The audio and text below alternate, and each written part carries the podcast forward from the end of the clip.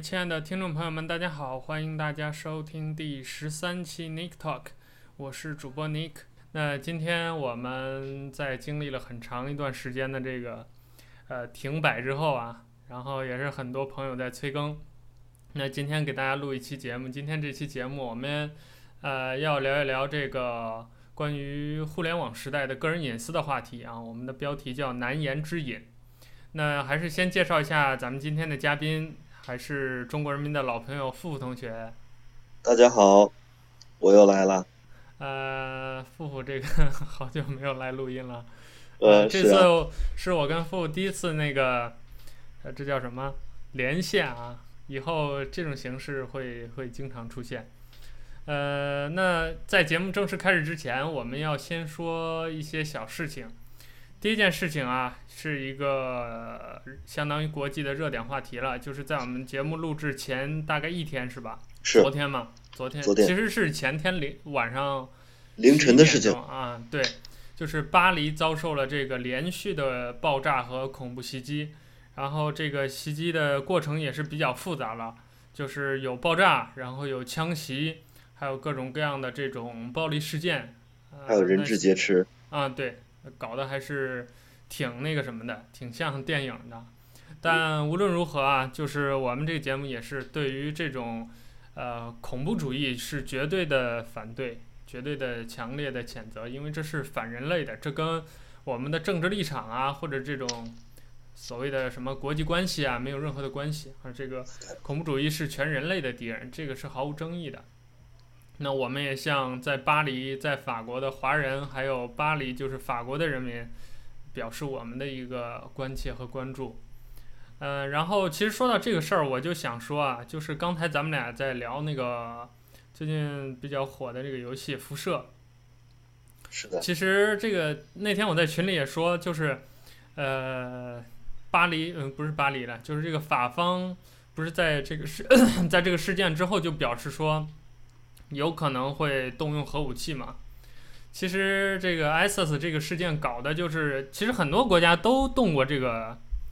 就核武器对核武器洗地的这个念头，因为它本身它在叙利亚那块儿就是中东那块儿，它有自己的相当于有实际控制的一个领土了。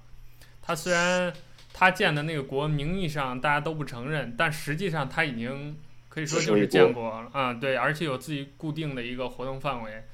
很多人都提出过，干脆就包括建议奥巴马政奥巴马政府也是直接核弹洗地这个问题就解决了。所以我想说的是，核战争其实说真的离我们也并不遥远。尽管说这个冷战结束之后，呃，按说那个当时那个叫古巴导弹事件之后，当时是古巴导弹危机，应该说是全人类离这个。世界末日最接近的一次，包括辐射，它其实那个游戏的那个世界观的假设也是基于，就是大概五六十年代之后，人类走上了一条完全不同的这个科技的这个道路。嗯，对，到直到最后走上核战争。其实当时冷战的时候，就是古巴导弹事件的时候，就已经人类到了这样一个边缘。所以，真的那天那天我在群里说，如果法国敢扔蘑菇弹的话，搞不好这个事件会被其他的一些政治势力啊、团体啊去利用，最后就蝴蝶效应嘛，很有可能就引发成一个不知道怎样的一个走向。但是 ISIS 这个问题也比较严重了。上一次跟老白做咱们第十二期节目的时候，也大概聊了一下这个事儿。完了之后，这个私下其实就没少聊这个话题。本身奥巴马政府刚才看新闻还说，奥巴马政府在这个巴黎事件前一天，奥巴马还亲自发表讲话说，这个 ISIS 得到了有效的控制，我们打击这个 就是反恐战争搞得挺好的，结果第二天给他捅了这么大个娄子。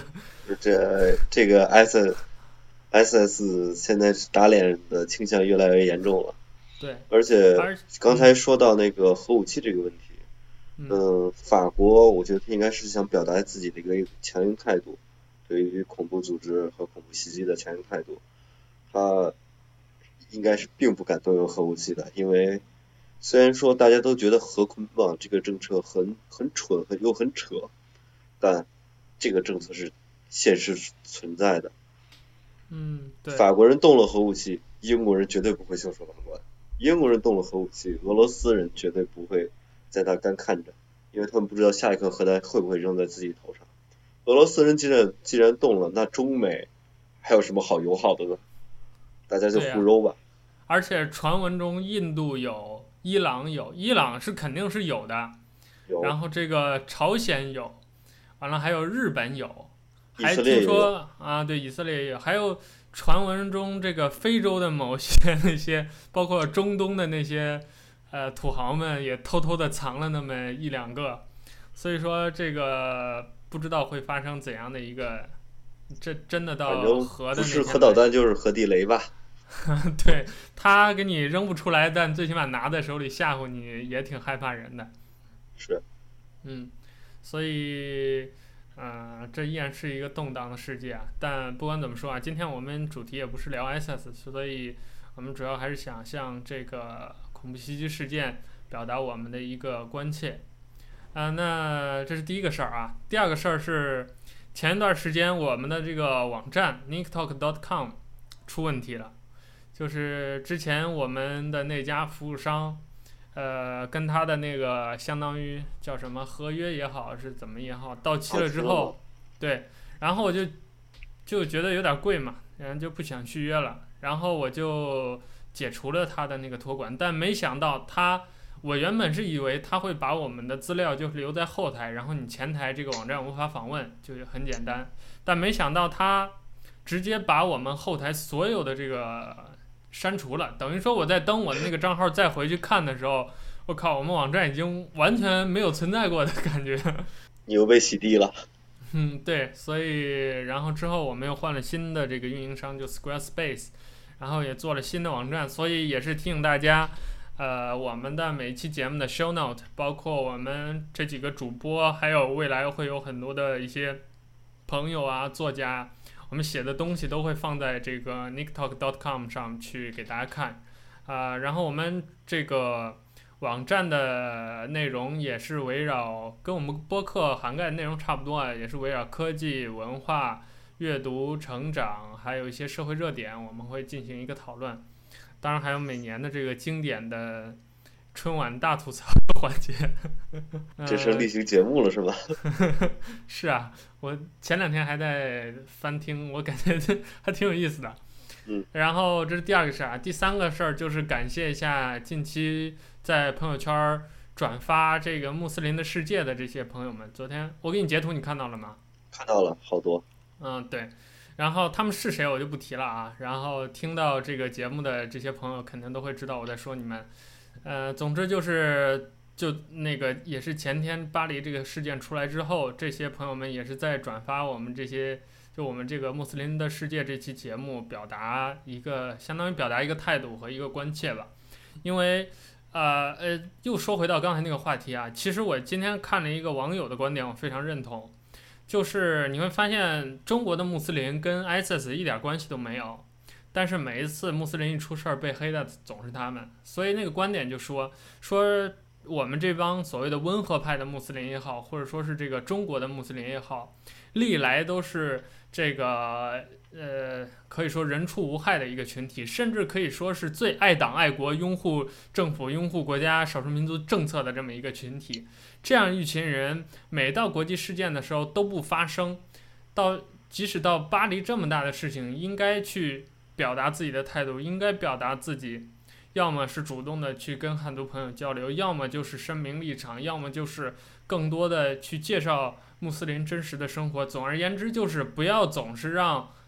呃，这样一群人去替 ISIS 那帮蠢货背锅。我觉得这个观点是很正确的，也是我一直抱抱持的一个观点，就是你要想让大家了解你，你不能总说你不了解我，然后。呃，你不懂我的这个规则，我并没有恶意，等等等等。你这样辩解，你有这个心智去做这件事儿，你还不如去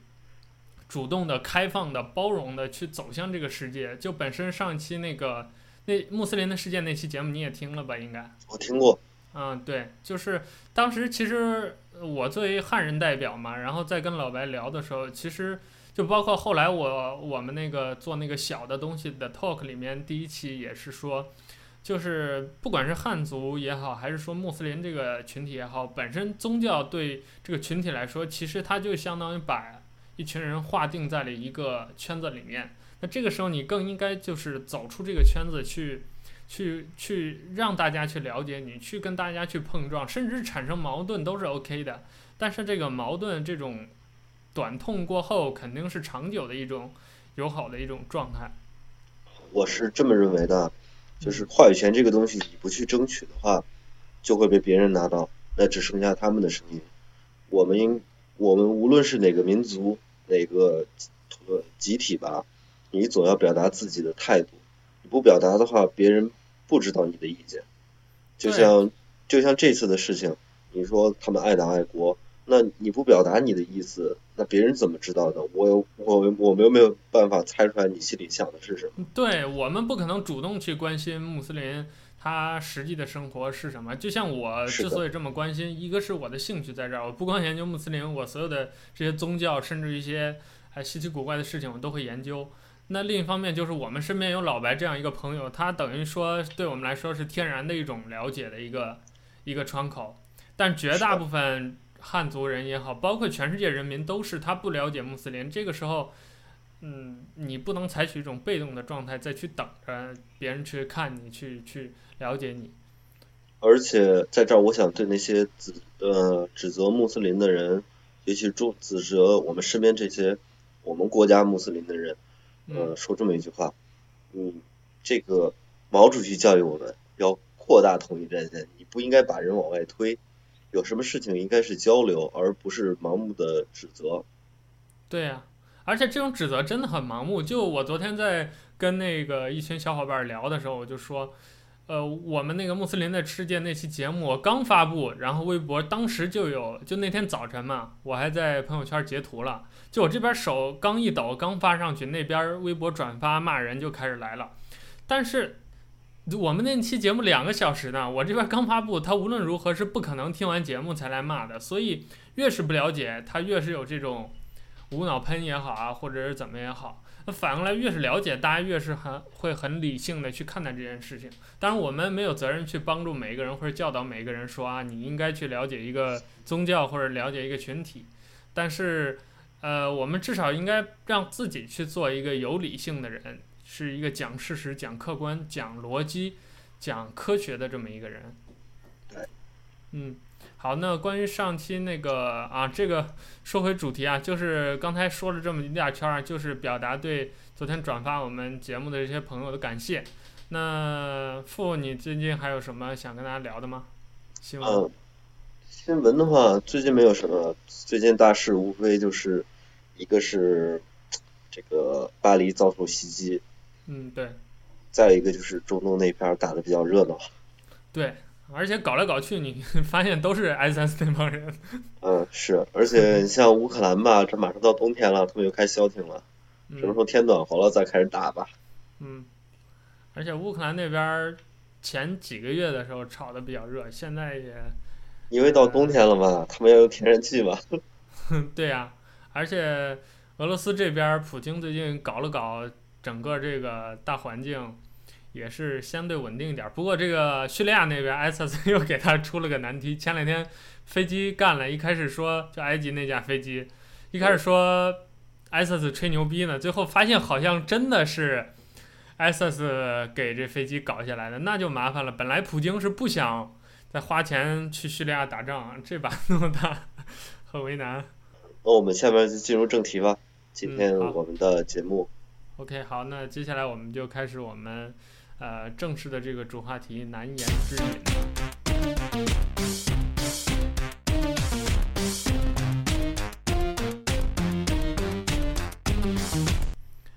嗯、好，那接下来我们开始聊我们今天要聊的这个话题。其实这个话题从哪儿说起呢？就从我们呃日常当中最常见的一个东西吧，就是这个骚扰电话。呃，我其实当初萌生这个想法，一一来是前一段那个，呃，关于 Google 啊，还有 Facebook 呀这些，Facebook 前一段那个有一个驻留后台的一个事件，我不知道你有没有留意。这个没太留意，好像扫了一眼。嗯，对，他大概意思，我我都忘了具体的新闻细节是什么了。就是，总之是说，Facebook 这个 app 出了一个呃故障啊，出了一个 bug，但是到底是 bug 还是 Facebook 留的后门，这个有争议。但总而言之，效果就是说，Facebook 会呃像流氓软件一样留在你的后台，然后干一些大家都懂得的事情。呃，所以这是一个事情。然后再一个就是，我最近也是这个骚扰电话呀、短信啊接的比较多。啊、呃，所以就想做这样一期节目，去跟大家聊一聊这个关于这个隐私的这个话题。呃，我先问一下付付吧，你最近有没有这个接这方面电话呀或者短信？就在咱们录节目之前两分钟，我还骚接到了一个骚扰电话。我去，这都行，太配合了。哦，只是相当配合。嗯，然后呃，其实。一说到这个话题，我首先想到的就是大概我们上高中那一阵儿，就有两年咱们俩不是一块儿住校嘛？是的。就呃，其实，在那之前就有，就是你第一次到一个新学校的时候，然后没过两天，家长的手机上就会出很多的那个各种各样的，就是那种骚扰短信广告。不光这个，还有诈骗的。啊，对。我记得咱们应该是接到过这种电话。对呀、啊，然后就是特别明显的一个节点，就是一旦你加入一个某一个组织，或者是就像咱们上学那会儿，就是你只要一到学校去报到、报名，学校的花名册上有你了，那没准跑不了的，就是一个星期或者个把月，家长的手机上，因为那阵儿自就我们这代人还用手机的还很少很少嘛，就基本上第一批手机都是父母在用，然后他们的手机上就会有各种各样的。电话呀、短信啊，乱七八糟。然后等我们上高中，自己有了手机，就是我们只要到学校一报道，完了这个骚扰的这种广告啊、电话就来了。对啊，那时候不光是各种推销，还有那个一些乱七八糟的东西就开始找你了。工作以后也是这样的。你像我现在的工作性质是建筑类行业，经常会接到一些，嗯、呃，你是不是要办证啊？是不是要发表论文呀、啊、之类的？对。他就是你会发现这些东西跟你的那个身份呐、啊、职业呀、啊、年龄啊，还有甚至你的经济状况，甚至更隐私一些东西，比如你的婚姻状况啊或者什么的，它是有关联的，就不是胡来的。就你一个行业的一个从业者，你会接到很多跟你行业相关的那种垃圾短信或者广告，这说明你的信息的泄露的这种隐私泄露的这个程度还是蛮高的。对。嗯，呃，这让我想起来一个词，嗯，就是最近相当流行的一个词，叫做大数据。对，呵呵，所以说这种这帮广告商们、骚扰电话们已经很早之前就替我们做了这个工作。嗯，完了，我们来一起先梳理一下这个，呃，就是我们这些电话号码从哪些途径可以泄露吧。呃，我们大纲上有列出的，就是我有想到的，就是。最直接的就是你的公司，就你入职之后，呃，公司的花名单会流出。再就是去银行流出，这个我觉得特别明显。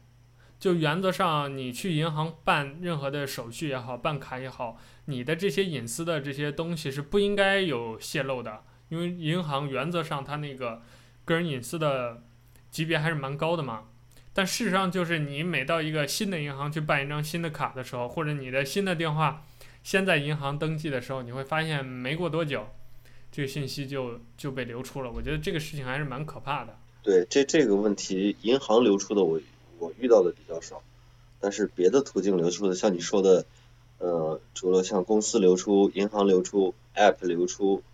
呃，填写租车信息等流出的时候，我还想到了一个，就是我们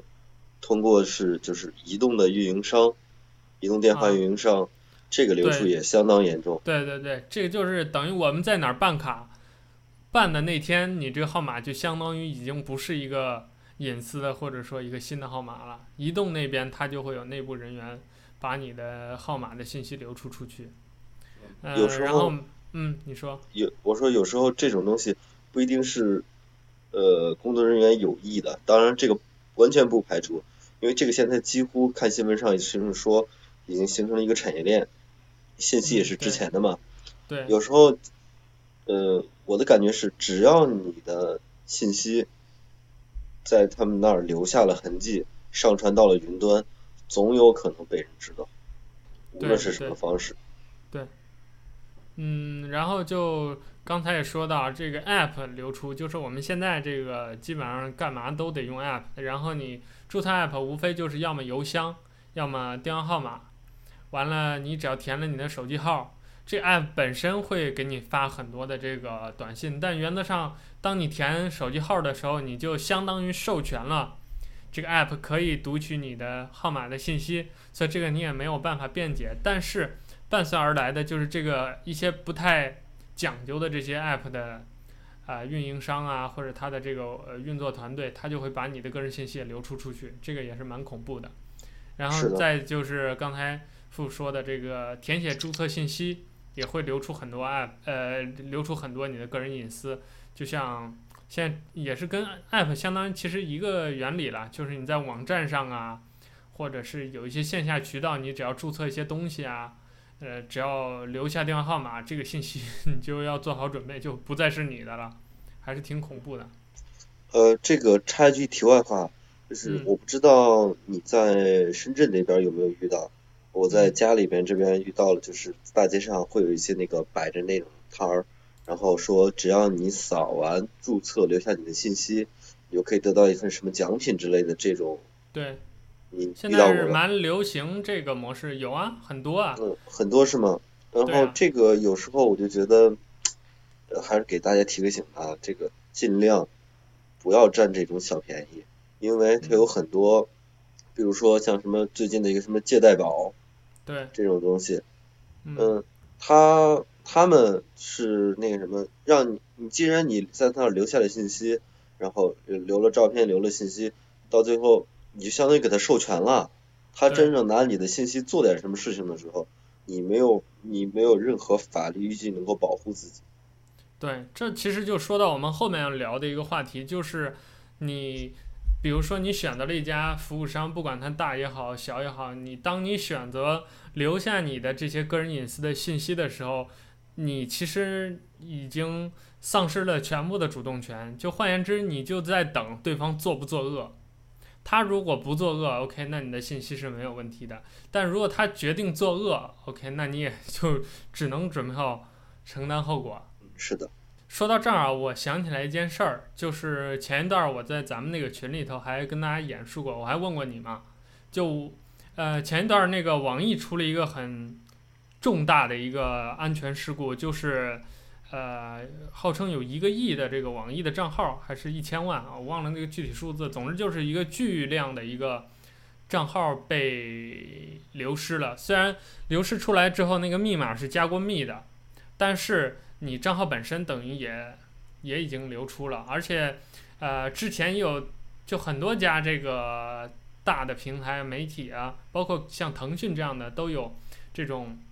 呃，像类似于这种，比如你的 Q 号码的这个账密的这种流出啊，或者是什么之类之类的信息泄露。呃，还有一件事儿，我不知道你记不记得，就是一两年，我靠，你知道我要说什么？我大概猜到了，你先说，看我猜的准不准，好不好？就是那个开房信息泄露的那件事儿。嗯，是。啊。嗯。这这个东西太可怕了。呃、对，我前一段时间就我。我当时不是查了，就我不知道你的账密 QQ 账密，但是我当时就查出了你加了多少 QQ 群，嗯，之前用的那个账号密码是什么，包括你的一些 QQ 信息，然后我当时还发给你让你看了嘛。就我当时还在那个网站上查查了一些，就那个网站上已经能查到你，包括我自己的 QQ 曾经用的密码泄露出来的一些信息，还有就是开房信息。当然我查了一下，我的开房信息是没有流出的。就我不需要用身份证，因为我名字比较少嘛，我只要搜名字，基本上，呃，都能看到我自己。就是全国我记得只有三个还是几个人 叫我这个名字，反正挺少的，一查就能查到，没有任何记录。但是我查你的，还有查其他人的好多的，就挺乱的，就包括你的名字是，还是挺多人叫的嘛。嗯，那那个是。嗯。呃，还有山东的什么的，我一看，不靠谱。好吧，好吧。但总而言之，想说的就是，这个信息泄露的程度还是蛮严重的，就是。呃，我们之前也一直有个观点嘛，就是在互联网这个时代，你基本上真的在线上留不下什么叫做真正隐私的东西了。嗯，是这个情况。比如说，你所有的，大家都以为啊，云盘或者是一些网上的私密记录，嗯，很那个，很隐私，很安全。呃，就比如说，你像我推荐过的一个软件叫做印象笔记。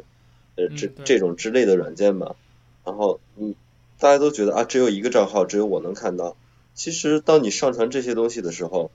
嗯，后台上，也对于公司，对于他们这些公司来说，你是没有任何保密的。就像你说，做不做恶的主动权在于他们，伤不伤害你的主动权也在于他们。对，就比如举个特别典型的例子，就是大家很喜欢讨论苹果嘛。因为那个苹果它不是有好多云服务，包括 iCloud 之类的等等，然后就我们经常用有一个呃传简讯的一个 app 叫 iMessage 嘛，它相当于一个云的一个功能。呃，苹果当初在发布这个功能的时候，对于这个隐私保护这块儿就解释得很模糊，很模糊，就大概只是说了一下它这个加密的原理，就是说咱们两个，比如说付你跟我，咱们俩要发一条 iMessage。那咱们两个在发之前，我再打开那个界面，然后把联系人选成你之后，那个苹果的服务器会自动给我们分配一个呃密匙。这个密匙不是苹苹果的服务器给我们的，而是我的这个我手里拿的这部 iPhone，它生成一个密匙。这密匙呃就在我还在给你编辑短信的那零点零几秒钟。它就通过服务器传到了你那边，换言之，这就相当于一个咱俩提前约好的一个，呃，只有咱俩知道的一个解码的方式。然后这个时候，我比如说发了一条短信，我问你今天晚上去哪儿吃饭，那它会通过这样一个密码的一个加密形式，把这句话啊、加成一个密，然后上传到苹果的服务器，服务器那边再推送到你的手机上，然后你那边收到我的这个加密后的信息，然后因为你提前有了，相当于有一个密码本儿。然后你那边再把我的信息解码之后，你再看到明文，OK，我问你去哪儿吃饭了。整个这个过程，苹果是无法进行第三方干预的。就换言之，就是按照苹果的说法，就是它即使在服务器上截取了我们俩之间发的信息，因为这个加密的过程是在我的手机本地上完成的。那换言之，就是它那边截取到的信息是加密后的，它也看不到，因为不是明文。虽然这么说啊，其实就是我想说的，就是。就是我们刚才说的，作不作恶其实完全在于苹果。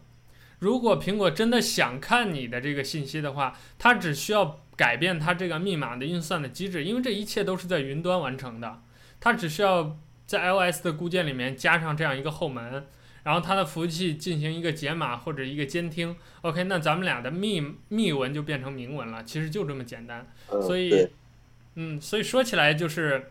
呃，Apple 可以说。啊，你这东西我是不看的，我就是看了也没有什么用。但是他想把它变成有用，毕竟你是在用人家的平台，人家的设备，所以他想，他想作恶，其实是就是一个念头，一步之遥的这么一个距离。对，这就相当于让我想起来这么一件事情啊，就是咱上学的时候，应该是看过一本小说，丹布朗的《数字城堡》，是他写的吧？嗯，嗯，这里面不就是讲那个关于密码的事情吗？嗯，对。然后我想到的是，你讲的这些我也我也有所了解。嗯，虽然我没怎么用过这个软件啊，嗯，它就是。是安卓党吗？我我用过一段苹果，你忘了，但是我没用过这个软件。它是对对于苹果来说，你就算是是手机本地加密，就相当于呃相当于战争期间大各国用的密码机，嗯，每一台密码机它发出来的密码是不一样的。就是加密是不一样的，但是它有一点是不变的，就是它运算原则。运算原则就是就是苹果编的，对于他来说，想破你的密很简单，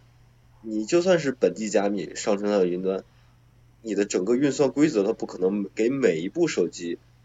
每一部苹果手机都重新编写一个弄一个独立的独立的那个运算规则。大的原则其实是在一个框架内，比如它的加密级别。让它整体用的一个加密的思路和算法，无非就是说我们不同的机器它，呃随机按照这个规则生成一个做一点参数上的改变。对对对。然后就是说这种事情啊，他说这么一说，我们就这么一听吧。嗯，对，所以呃，在这个问题上，就是在个人的隐私安全问题上，我一直是很犬儒的。就我不认为你在你的本地上，后面我们会聊嘛，就是你的这个密码的设置啊之类的，加密多少，包括你个人隐私什么电话呀之类的，加密多少会对你隐私防泄露真的有如何的帮助？或者说，呃，无非防泄露就是防什么那种恶性的大规模的泄露流出了之后，比如像前一段网易啊，你账密流出了，如果你的密码设的简单或者怎么样太简单，啊，别人可能看到了之后会。呃，会利用你的账号密码去做一些事情，但是，当你选择注册一个网易账号的时候，你选择用网易的邮箱的时候，你所有的那些信息、你的 inbox、你的那些收发的那些记录，都已经流经了网易的服务器。所以，说白了就是做不做恶，其实完全取决于网易，他愿不愿意看你的东西。是的，所有的运营商都一样。对，哎，这儿我又想起来一个事儿啊，就是。呃，就咱们经常看那个电视节目，就不是最近网络上的那个犯罪比较猖獗嘛，就是新兴的犯罪模式。然后很多那个法制频道那种节目就经常会聊那样的话题，就是做那样的节目啊、比如说公安机关破了一个案子，然后通过 QQ 啊、微信啊这些呃 IM 社交软件，然后呃发现了某一个团伙，然后经过严密的侦破呀、监控呀，还要派人，比如加到那个 QQ 群或者微信群里头去。跟他们去聊、去互动、去掌握犯罪线索、去截图留证，然后就有人说：“那你公安直接跟腾讯合作，调取这个 QQ 群的聊天记录不就好了？”然后这个时候，其实当我听到这种观点的时候，我第一反应就是，看来这帮人还是不懂什么叫个人隐私。就腾讯，它其实这个 QQ 上我们聊的这些信息也是加加过密的。就像刚才我们聊那个苹果，它那种加密的大致的思路都差不多，就是说把你的呃信息在本地加密之后传到服务器的时候，它是呃工作人员是看不到的。甚至我记得看一个腾讯的一个呃就是信息安全方面的资料，他也说过，就是它同一段那个信息的代码会分不同的服务器去保存，这样的话就是即使你整个一个服务器扛走了，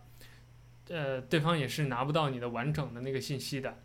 但我想说的就是，腾讯，你如果说警方真的和腾讯合作去这样做，可不可以？其实腾讯在技术上是可以做到的，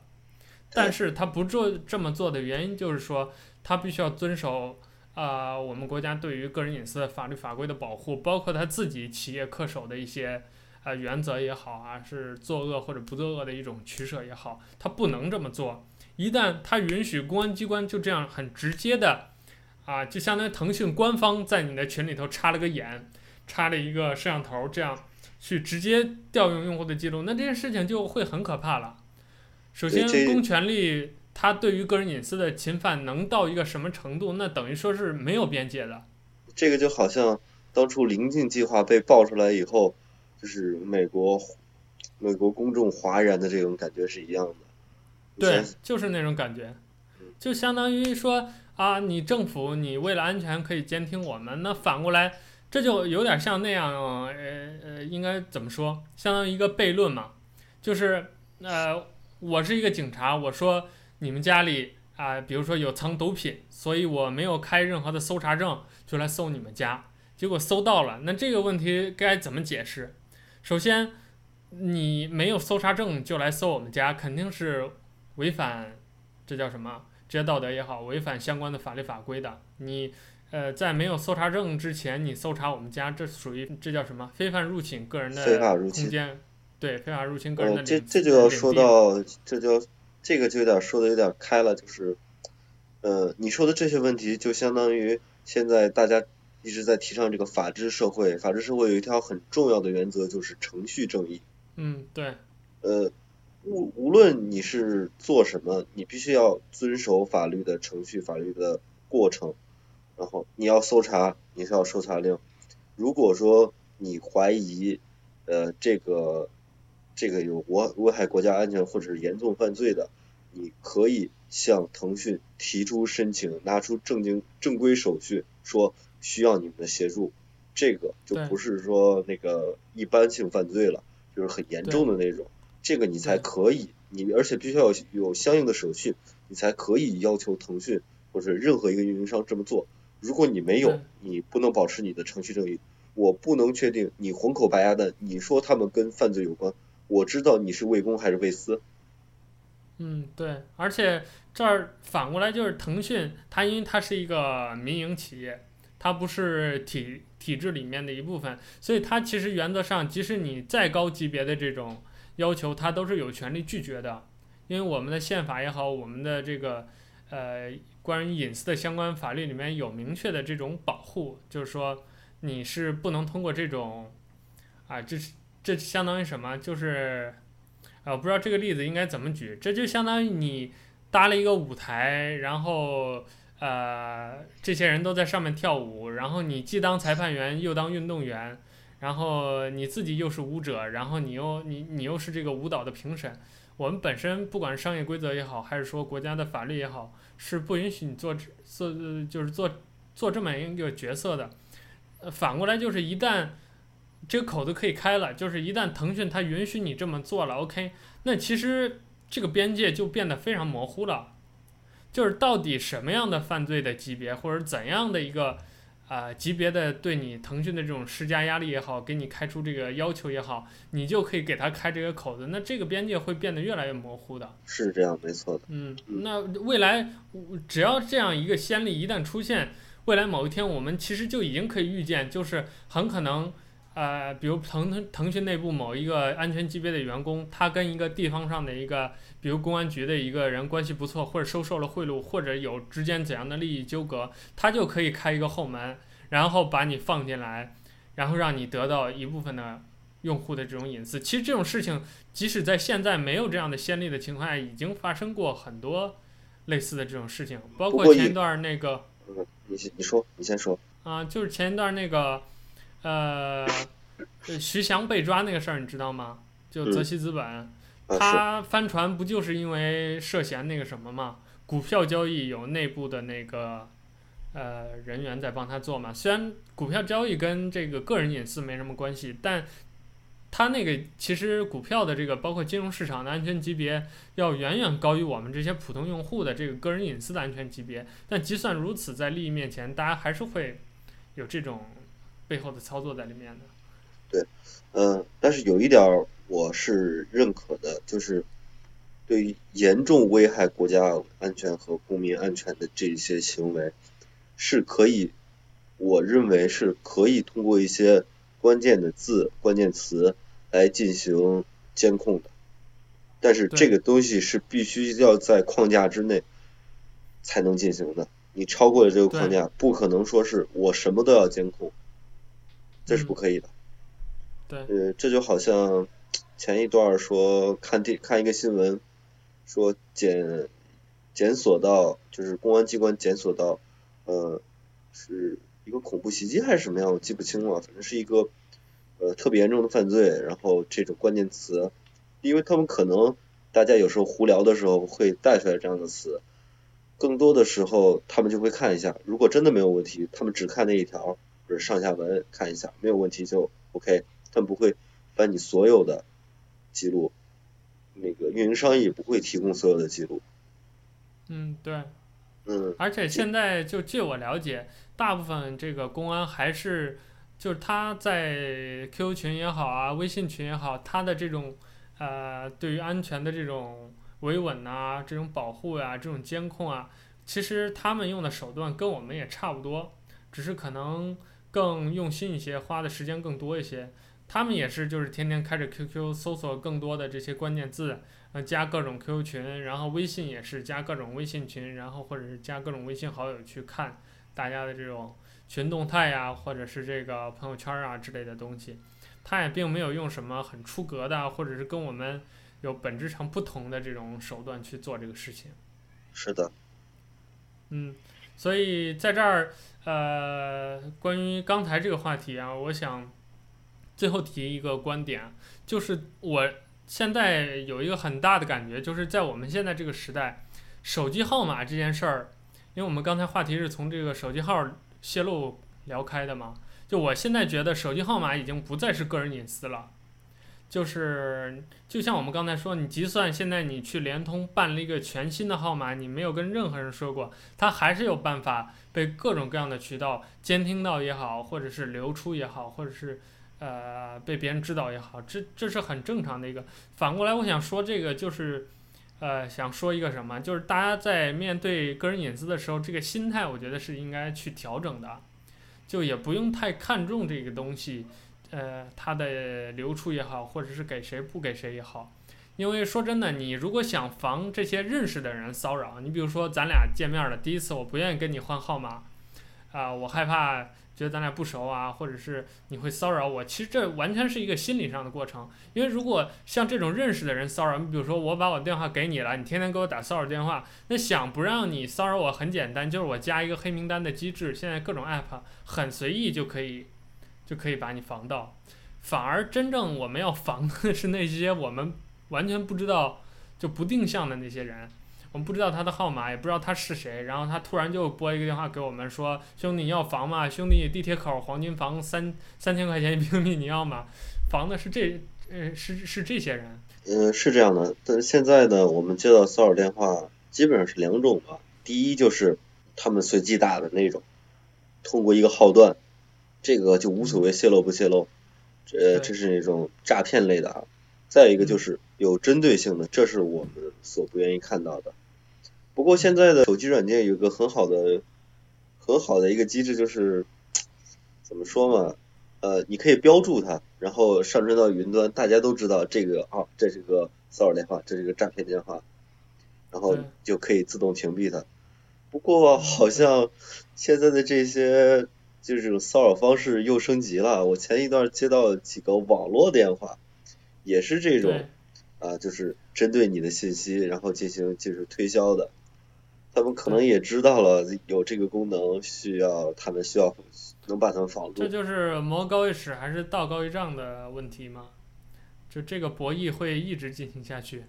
嗯，然后呃，那说到这儿，我们就呃给刚才这个话题做一个总结吧。就是呃，其实现在对于电话的这个信息泄露的事情，就是。啊，说真的，我们现在已经基本上，就我们这个年代的人，基本上已经不发短信了。就我们的这种信息的交流，基本上都是在微信上、QQ 上或者是什么微博之类的东西上面。所以，可能我们接到的百分之八十的这种短信，都是广告、呃骚扰之类的。一方面，我们应该用一些，比如说安全类的 App 呀，去进行一些拦截呀、监控啊、防范呐。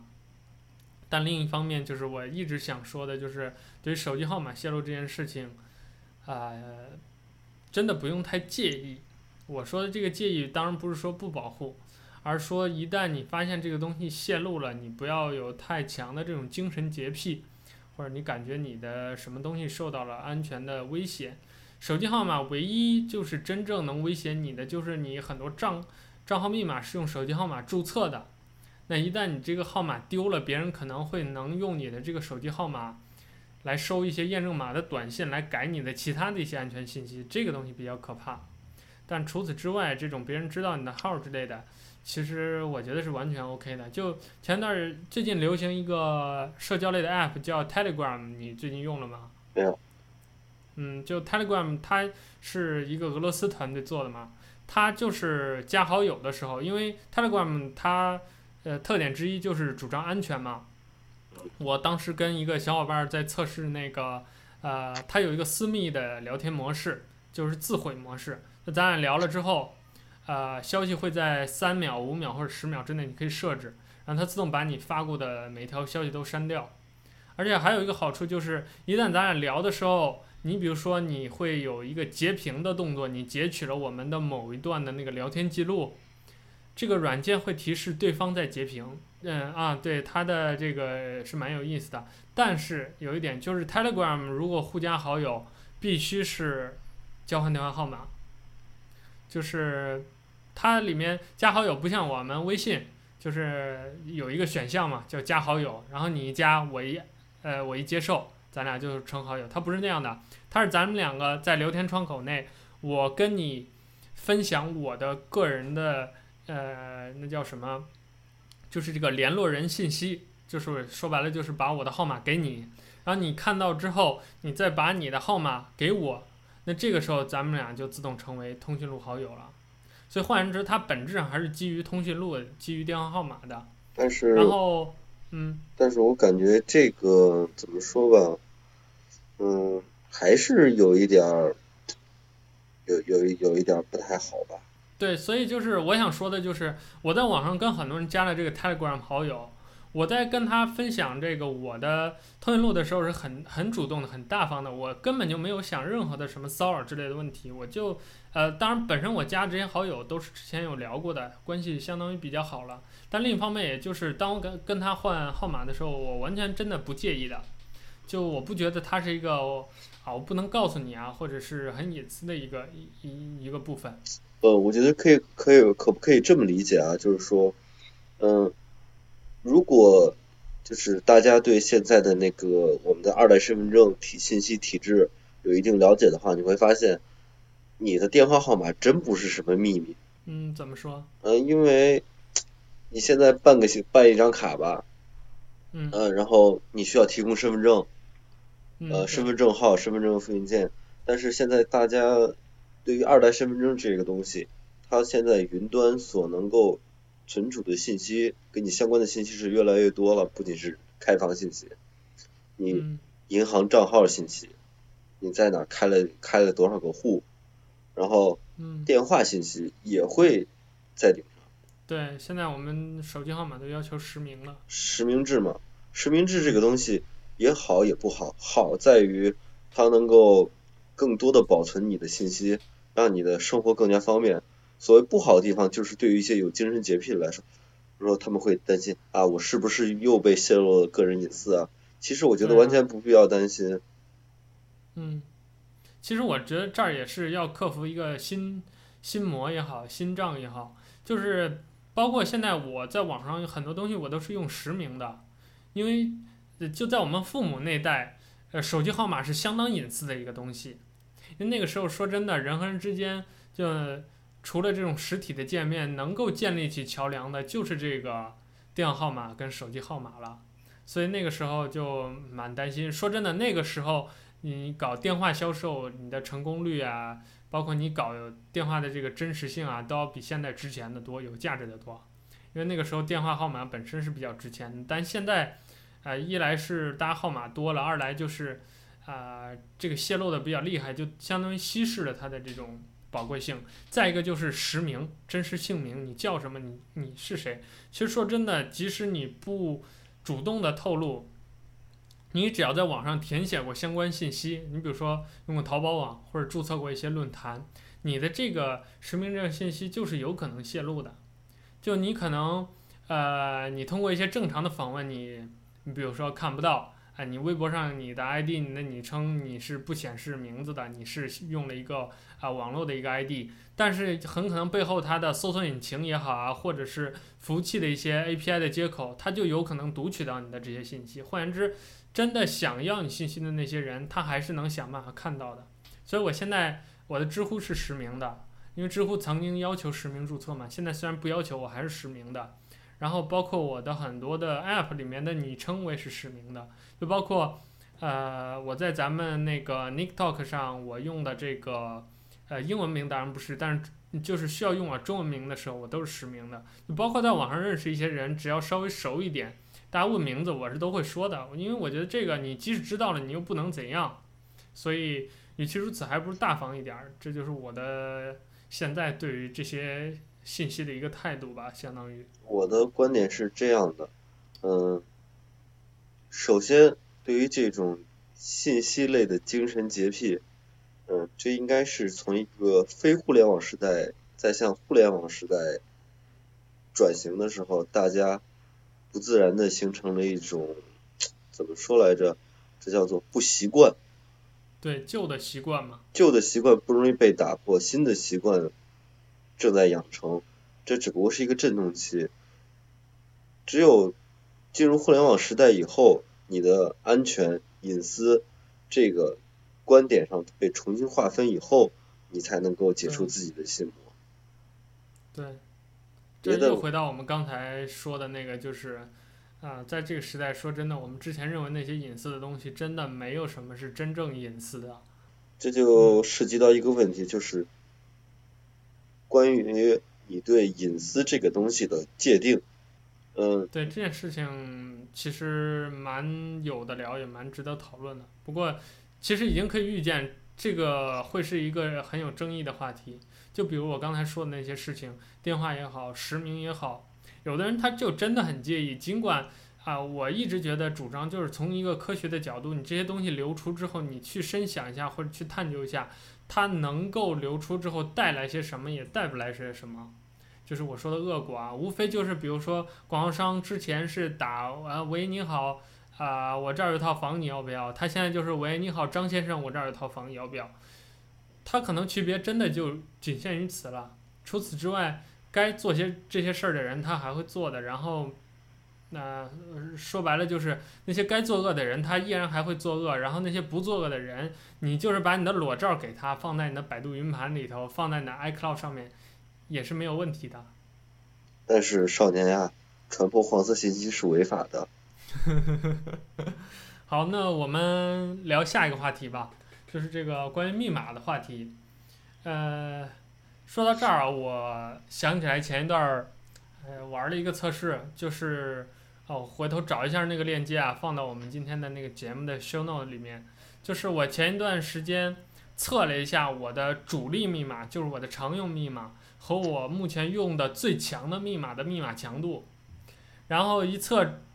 呃，结果我就傻眼了，我现在常用密码的。密码强度破解的时间大概就是零点几秒，还是零点零几秒，就几乎可以忽略不不计的一个时间。但是我目前用的一个强度最强的密码好像是十七位吧，还是二十一位的一个密码，大小写加符号加数字之类的混合，需要一万多年才能破解，所以差距还是蛮大的。这个密码这个东西，我是这么认为的，密码只不过是你。登录现在你的所有的一些社交，无论是社交也好还是什么也好，需要你登录的一个 一个手段罢了。嗯，嗯，但是你要是真是说谁会用你的密码做些什么事情，这个东西 怎么说来着呢？那我觉得要取决于你的账号的那个安全程度。对对对。对对。是这个取决于你的用途，就是，比如说你的银行账号、银行密码。他首先他要有一张卡才能取你的钱啊。对。就算是网银的话，现在不都是有那个什么电子锁吗？没有那个东西的话。有 U- 盾呐，或者是。电子锁之类的。他要给你手机发那个安全验证码。嗯，这个其实密码这个东西安全性的高低，完全取决于你对这个账户的需求的高低。嗯，对。嗯哎，那我想问你啊，富尔，就是你会有针对不同的这种呃账号的用途去分别设置呃，比如说那个密码的那个类型啊，或者一些组合，会有这种吗？不会，我现在密码只分两类，第一类就是各种登录的常用密码，呃，比如说社交网站呀、嗯、微博呀、论坛呀、论坛呀这种常用密码，无非就是那几个，嗯、然后呢？因为对于我来说，我感觉，我个人的认识是，没有破不了的密码。你密码设计的设置的再高级是没有用的。对。这是第一。呃，第二，呃，另一个方面就是我特别隐私的一些东西，那我就需要多重的加密手段。然后现在的各种服务也给我们提供了多种的加密手段，我也不担心这个密码的简易程登录密码的简易程度，因为。在你最终确认的时候，你还有一个加密手段，确保你的安全。能举个例子吗？比如说你的呃一些你觉得涉密级别比较高的或者怎么样的一些密码，你有什么样的设置的心得，或者你是怎么样一个设置的思路？嗯，首先对我来说最高级的就是我所需要的最安全的密码，嗯，要遵从两个原则，第一混书。呃，不是说大小写啊，这个不是大小写，是各种符号与那个数字字母的混数，这是第一个。第二个，你不能为了自己好记忆而而那个什么，而让它有迹可循。最好的办法就是你把它，你你找一组完全没有意义的，完全就是什么关联都连不起来的这样一组密码，然后你把它抄在抄在本上，这才是最有用的。那你现在这类的密码通常都有哪些用途，或者哪些账号是这样设置的？嗯。现在这个好像除了网上有一个我自己写点东西随手记录的这个这个需要设置这样一个密码，其他的没有什么，因为网银这个东西登录密码嘛无所谓了。嗯。等我登上去，它顶多查找上面还有多少钱。其实你说到这儿，你会发现银行的那个密码设置起来那个规则还是蛮简单的，就有的银行它呃即使网银密码呃网银密码它也是那个六位数字。它的那个对你的安全级别的要求，甚至还不如一般的那种论坛，因为现在你会发现新注册很多账号，它对你那个大小写是有强制要求的，就包括那个中英文，就以前会有人用，比如说 A A A 六个 A 或者是什么一二三四五六七这种，它现在很多新的那个论坛，它检测到之后，它都不允许的，它必须要求你有大小写组合，或者是有那个中英文必须多少个字符以上的那种。混编的组合，它反而是对你有要求的。看起来很专业嘛，但是并没有什么卵用。嗯。对，其实我之前也是一直有这样一个感觉，就是，你看咱们又聊回刚才，就是从节目一开始咱们就一直透露出来的一个观点，就是你会发现这些安全手段，你防来防去，真正防的那些人是你身边的那些人，就是那些你能看得见或者你知道是谁的人。你比如说这个密码，你设置的复杂，其实往往防的不是暴力破解，而是你比如说你输一段密码太简单，别人就知道了。你比如说啊、你的密码是傅彦博一二三，那我在你旁边一看，就大概你那么手在键盘上一动，我就心里有数，就知道你的密码应该怎么设置。但如果你设了一个什么大小写啊、中英文混排乱七八糟，那我在你旁边，不要说啊，我知道规律，我就是盯着看，我可能也记不住你的那个密码。他防我都是这些人，但是你比如说我是一个黑客，我完全不认识你啊，我把你的账号捉到了，然后密码的密文也捉到，我想暴力破解测试一下，那其实无论如何都可以破解的。换言之，就是你在暴力破解这种环境下，你的密码，呃，对它有没有价值，完全取决于你这个人或者你这个账号它价值本身有多高了。啊，是的，这这个完全没错。嗯，像像你说的，我们现在大部分人设置设置密码有一个误区，就是觉得密码越复杂越安全，其实并不是。嗯，你这些密码你防的人，他们对你的密码的简易程度是，这么说吧，是完全没有，对他们来说完全没有意义的。你简单的密码和复杂的密码对对他们来说是一样的，就像你说你做过的那个测试。最强密码和常用密码，一个是一个零点几秒就破解了，另一个需要一万多年。可是，你换个角度一想，你的密码是提供给谁的？运营商。对。对于运营商来说的话，你最强的密码和最简单的密码都一样。嗯，对，又回到刚才作不作恶的那个问题了。啊，是是是。而再说，好，换一个话题，说说到黑客，黑客他为什么要，就是。我想说的，说到刚才你就是运营商的问题的时候，对于运营商来说都一样的时候，我想说的是下一个问题。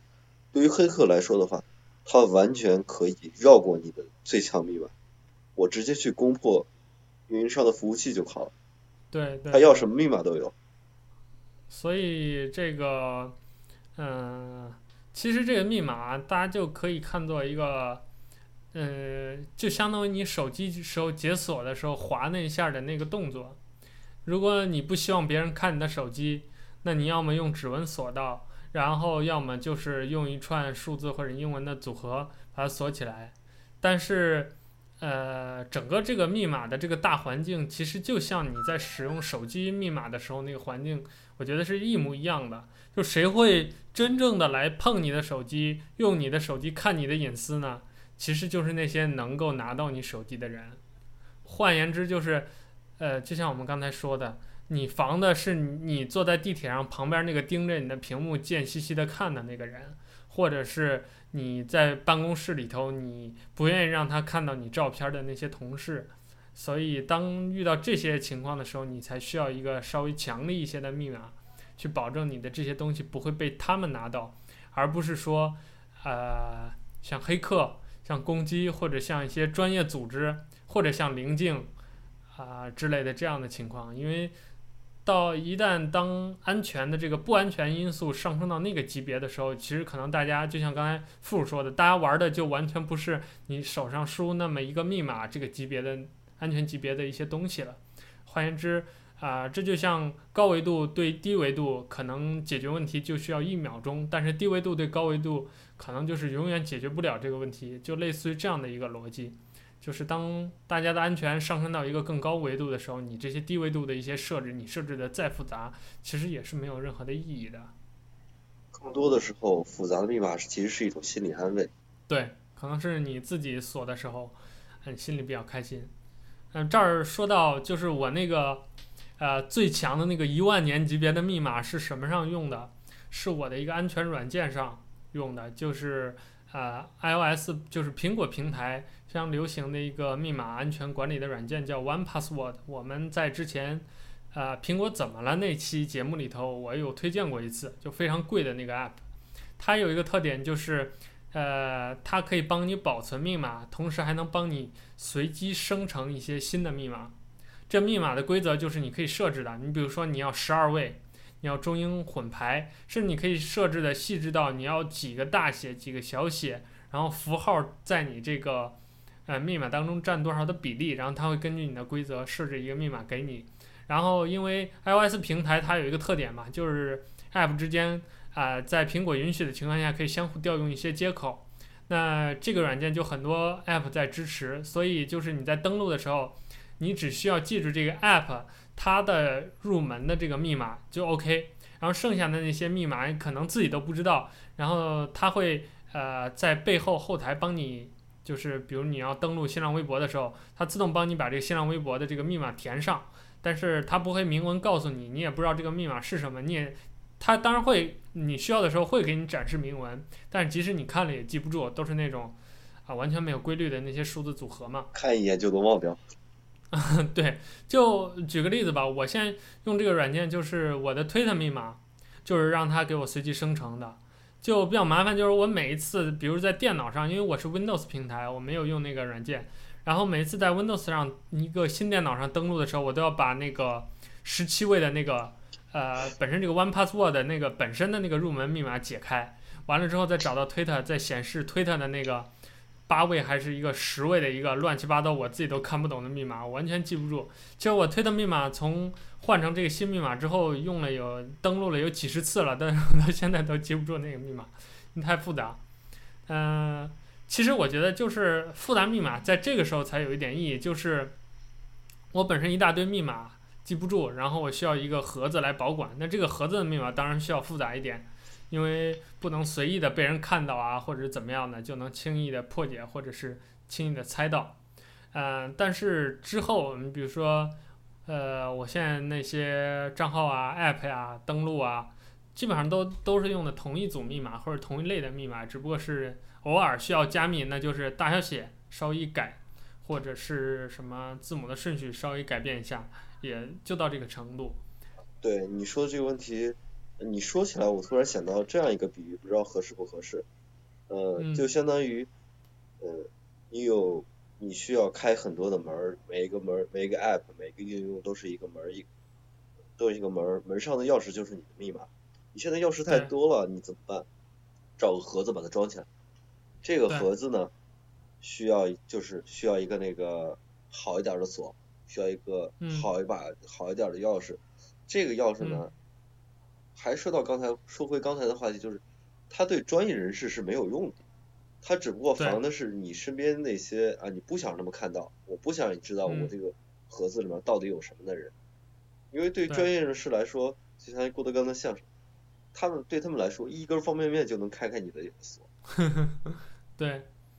嗯，但是有一件事情对于密码安全还是蛮重要的，就是，呃，你要有针对不同的使用场景、安全级别去设置不同的密码，这个是很有必要的。说这个什么，就是一旦比如说你这个假设你的啊微博，呃这个东西其实微博密码说真的不太重要，因为你泄露了，无非就是比如说别人把你微博号盗了，无非就是骚扰一下你的好友，然后发条广告嘛。这个事情大家也都见过，就包括 QQ 也是这样，还好。但是如果他跟你的淘宝用的是同一套密码的话，那很可能带来的问题就是对方。啊、呃，你比如说你不小心你的微博密码泄露给了谁，然后他知道你这个密码的时候，他就去试，一下子把你淘宝登录上了。OK，那这个时候就很有可能涉及你的金钱上的对一些安全，因为淘宝其实这个例子不太恰当，因为淘宝现在安全级别蛮高的。我现在在自己的那个电脑上就固定 IP 登录，就都很麻烦，因为我本身不是经常在墙外嘛。所以我 IP 什么的就不是很稳定，淘宝对于我的账号就管得比较严，就是它现在又要划一个那个登录的一个呃，就像手机解锁一样那个登录条，对，然后还要呃有那个文字，就是它给你一个词当中有一个字，你要在一大堆图片当中找到那个字，有点像幺二三零六那个，以下哪些图片是猴子，有点类似于那种东西，然后进去之后你还要进行手机短信验证。完了之后还要输入登录密码，就等于四重，完了才能进到。最后还有个支付密码嘛？嗯，对，还有支付密码保护，所以这个还是比较麻烦的。呃，但是别的有一些像手机上什么美团呐、啊，啊猫眼电影啊，还有一些饿了么这样的点餐的东西，它很可能就只只需要，包括微信支付也是，你只需要支付，哎、呃，就输入一次密码。对，一下就 OK 了。所以说真的，如果你这个密码一旦泄露的话，那你的很多东西还真的是蛮危险的。而且现在这些呃网上的这些购物啊什么的，它都有一个小额支付的一个快捷通道嘛。就是现在淘宝已经把这个限额提高到两千了，就是在两千块钱之内，呃，你购物消费，你这个账号有出账是不需要手机验证，也不需要输入支付密码的。那这个东西就更更那个什么了，更不安全了。对，就是一旦你只要有一道门被攻破了，OK，那你后面接二连三的就形同虚设。所以一旦涉及这些东西的，我的建议还是说大家应该啊、呃，密码呀，呃，一个是独立设置，再一个就是密码的安全级别要相应的提高。但除此之外，像一些啊、呃，我现在论坛账号密码基本上全部都是一套，就完全没有变过，除了。理解方式是一样的，嗯，就是一些特殊的东西你需要特殊的锁。对，就有的你可能钱你需要放在保险柜里，嗯，枪需要放在枪架上，然后甚至更高级别你需要把它放在银行的保险柜里。但是平常手边的一两百块钱你可能就放在你的钱包里就 OK 了，即使丢了你也没有什么好心疼的。对，嗯，嗯，呃，那关于密码的这个安全的问题啊，这个话题我们就讨论到这儿。那我们接下来要聊一个啊、呃，相当于之前上面我们聊的这些话题衍生的一个东西，就是这个注册信息的问题。呃，什么样的网站你会填什么样级别的信息，填到什么程度？我想先问问付，就是现在这些很多的网站，它都会要你很很多很全的信息。你比如说最基本的用户名、密码，这个是肯定要的。然后就是你的性别。年龄、星座、血型，然后再深的就是你的所在地、你的居住地、你的故乡，甚至还有你的详细地址，甚至再深的要你的身份证号、要你的密码、要你的邮箱，还要你的社交软件，比如 QQ 号等等一系列的信息。那我想知道的就是，面对这样不同级别的这个隐私的信息的要求，你会在什么样的场景或者什么样的网站下给它填到什么样的程度呢？呃，我是这样的。我大概分三重，第一就是普通的论坛，普通论坛的话就是填一些最基本的信息，我在哪，我是谁，嗯、我最多加一个我的电话，啊、嗯，我是男，也就是手机号你是会给的是吧？或者是因为这个东西需要有一些会给，有有时候需要有一些验证啊或者是什么的，这个你必须给，你不给他也没什么大不了的事儿。嗯嗯，第二个就是，okay, 那你的真实姓名会给吗？就是这些一般的论坛，一般不会给吧？有一些就是内栏不填的是吧？啊，内栏是可以不填的嘛？我可以不填，我就不填了。嗯、然后像社交，像社交类的那些网站或者是应用，我就会填的稍微全面一点。啊，我一些简单的。细到什么程度呢？就是简单的个人简历嘛，比如说我在哪上过学，这样有助于我在网上发现自己的朋友啊。同号或者是嗯，对。对，或者是这些东西，但是更详细的，它有时有时候社交类的网站，你必须要填身份证的，你不填身份证的话，回头丢了很麻烦。嗯，对，像微博是已经实名了，嗯，然后微信其实也相当于实名了，因为你只要绑了你的银行卡，嗯，甚至绑了你的手机，就它通过那个渠道，等于就把你实名了，强制的。强制实名了，其实实名也有好处，就是，呃，一是对自己比较安全。二是你跟人交流的时候，你会更安全的多。像有咱之前说的什么各种社交类的诈骗呀，或者是什么的，如果他不要求这个的话，你的信息有了，这样的话骗子的信息跟你的是不对等的。他就算是用假信息，他也有有迹可循。所以说这个会就像我们经常说的那句话嘛，就是在互联网上，你不知道跟你聊天的对面那个是不是一条狗。其实也是在说这个事情嘛。对对对，实名制的好处就在于这儿，就是你提供更多信息的同时，你对等的安全程度就更高了。对。嗯。等于说你要失去一些东西，换一些东西嘛。是，要么你就不玩，嗯、要玩的话就要遵守这些的规则，这是第二类。嗯、第三类就相当于跟钱有关的。嗯。嗯像那个那个铁路的这个网站。支付宝。支付宝啊，铁路的。一二三零六啊，这些这个是填写的是要最全面的，因为你不全面的话，你真是有什么经济损失你找不回来。对，哎，对，你说起一二三零六，我得插一句话，那个我记得幺二三零六是不是有过一次大规模信息泄露？那是在它刚出来的时候，快过年。是有这么个事儿是吧？有这么一个事儿，大规模泄露，然后堵了嘛。后来，其实我觉得这个信息泄露倒也没什么，呃、嗯，因为幺二三零六不同的这种，就是相当于像幺二三零六和支付宝这样的网站，呃、嗯，和应用，他们侧重的信息点是不一样的，对，所以说泄露也倒也没什么，嗯，无非就是像你说的，给你打电话的时候是张先生。呃，要车还是张先生要房，还是先生要车，先生要房，这种是对。无非就是等这个等商家拿到这个信息以后，他能够节约一些成本，不需要再打那么多电话，节约时间成本和运营成本。这是对他，这是唯一的可能对我们，对我们没什么，唯一有利的就是对于商家来说，他们他们要这些信息唯一有用的。至于。黑客黑你的东西，那个那就比较可，那那就是另一个层面的事情了。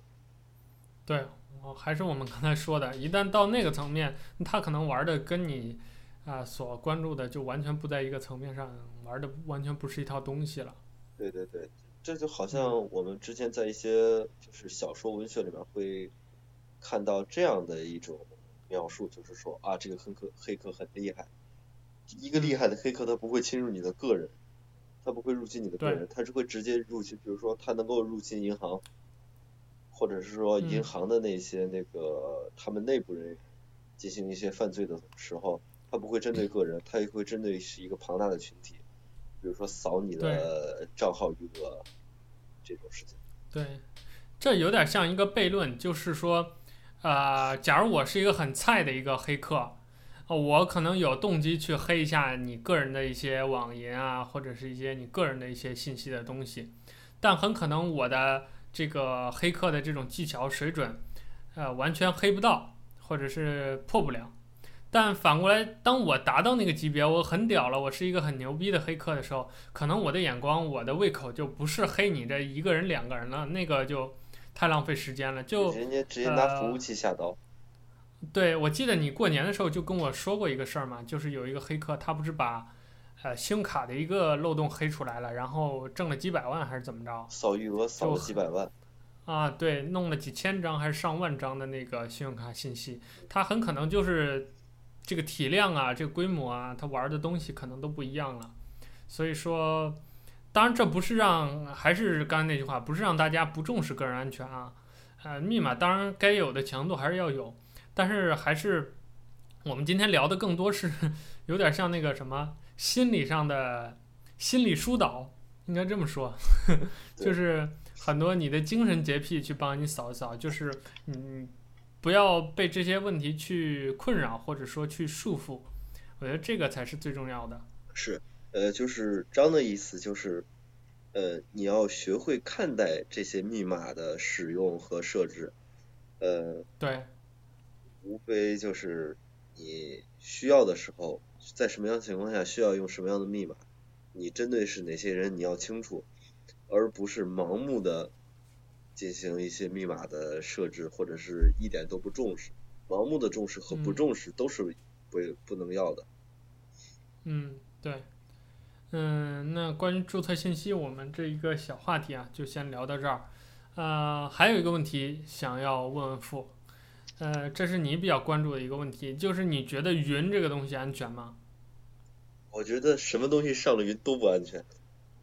怎么说？呃，是这样的，我可对我个人来说的话，我的理解是，只要你的信息上了云，那么它就有泄露的可能。嗯，呃，但是呢，云这个东西，这就是回到，就是回到了我们刚才想说的一些事情，就开头说，你进入了一个互联网的时代，哎，这个词儿好像很热是吧？呃，进入了互联网时代以后，你需要重新去习惯一些事情，呃，你的信息上了云了，你得到了呃方便的同时，你就要付出一些东西。你要学会一些权衡，我付出了什么样的东西对我有什么样的影响，呃，而我得到的东西对我来说的便利有多少，这样你才能够去合理的去填写上传云的这些东西。嗯、呃，我记着，我记得有一本书上说过，说任何方任何电子类方式和联网方式的保密，都没都远远没有一张纸来的更保密。嗯，是的，嗯，这就说到，你像我认为的是，嗯，你的密码是没有用的，呃，怎么来说？只要你上了云，你所有的密码是没有用的，你对信息本身的加密才是对于这个你的保密，对对您的保密是最有用的东西。嗯，对，呃，就有点像你上传到网盘里一个东西。你如果真的想不让别人看到，你就在这个东西上传之前，对这个文件本身做一个修改或者是一个加密，然后设一个，比如说只有你自己知道能解开的一个方式或者密码。嗯，这就我就是之前你给我这个大纲的时候，我有了一个想法。这这段时间在咱录，从你给我大纲到录节目的时候，就是说，嗯，一切的密码无非就是你开家门那把那把钥匙。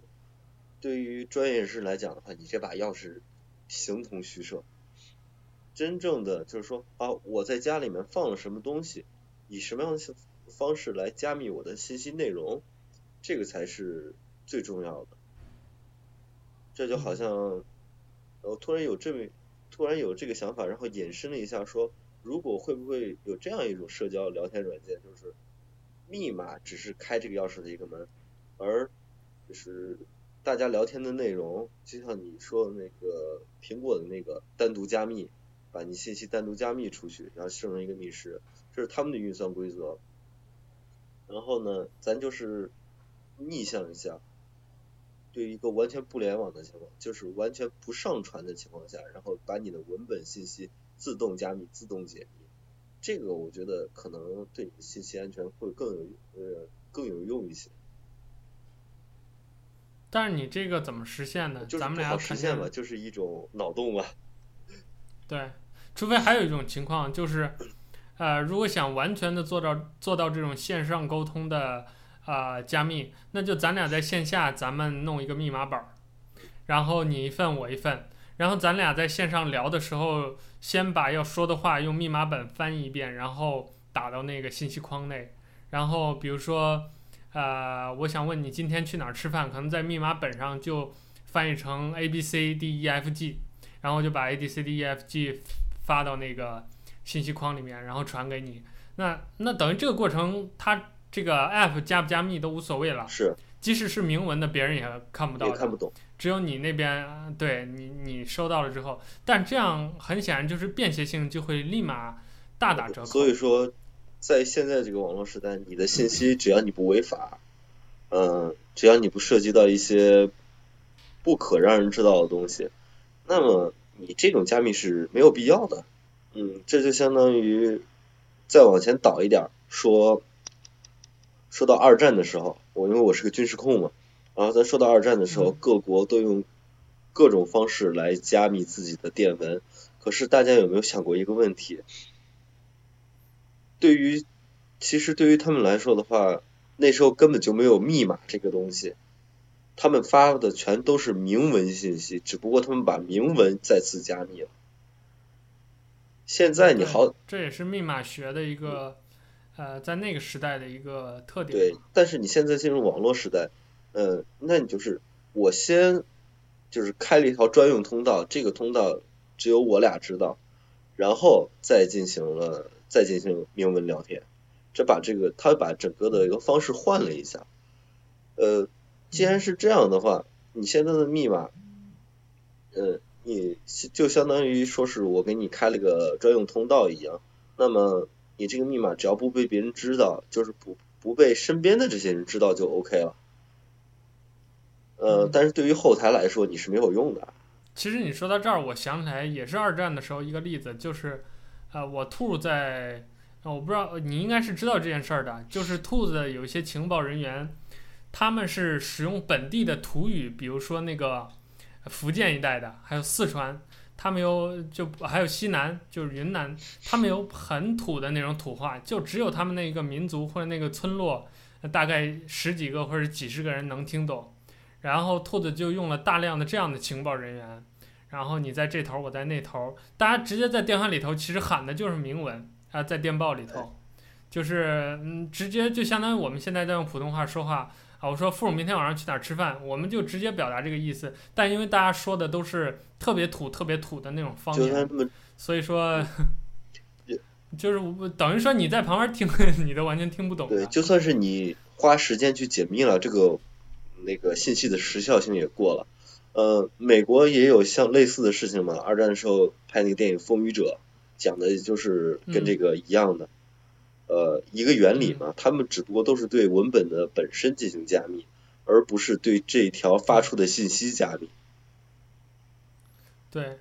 哎，你说到《风雨者》，我好久都没有看过了，嗯，好像我记得大概就是保护，还是说找，有点像拯救大兵瑞恩不是，它是什么嘛？就是说，呃，美国海军陆战队，呃，在那个夺岛作战的时候，经常会遭到日军的无线电监听。呃，日就是日军这些守岛部队里面，他们也有一些英语很好的人，然后他们就知道了。嗯，后来呢，想了个办法，就是找那些印第安人，用他们的那种土话。啊，对对对，我就想说嘛。嗯，就就是最后就是去保护那些人。就是保护那些人，他因为他们呼叫炮火什么的都是由他们来的。啊，那等于啊，对，那你这么一说，这《风云者》这个例子跟我刚才举那个例子等于是。完全是一件事儿，对，就就是同样的事情嘛，各国都发生过。对，好，那关于这个云安全，我们就聊到这儿吧。其实刚才聊的那些只是云安全当中的一小块儿，就是这个信息加密还有信息传输的一个问题。其实云这个东西涉及的安全蛮多的，呃，而且它特别考验就是你这个云端平台的作不作恶，就像。呃，你比如说，我们我之前在咱们那个 Nick Talk 上有一篇文章叫《择日而死》，里面也谈到嘛。你比如说，你用了这个 Q 空间这样一个服务，你把你的照片传到你的 Q 空间里头，那这些照片泄不泄露，或者说它被用来干什么，其实完全取决于腾讯它拿你这些东西，它想要干什么。是，而且现在在这个互联网时代，你所有的信息都在云端。嗯，就比如说微博吧。你想找一个人，他没有告诉你的微博，只要你对这个人有一定的了解，那么你就能找着他。嗯，你最擅长干这种事吗？我不是那种人。嗯，好，这个这个问题我们就聊到这儿吧。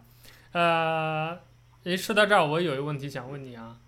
你在网上有第二或者第三身份吗？嗯，这种身份指的是现实身份。就，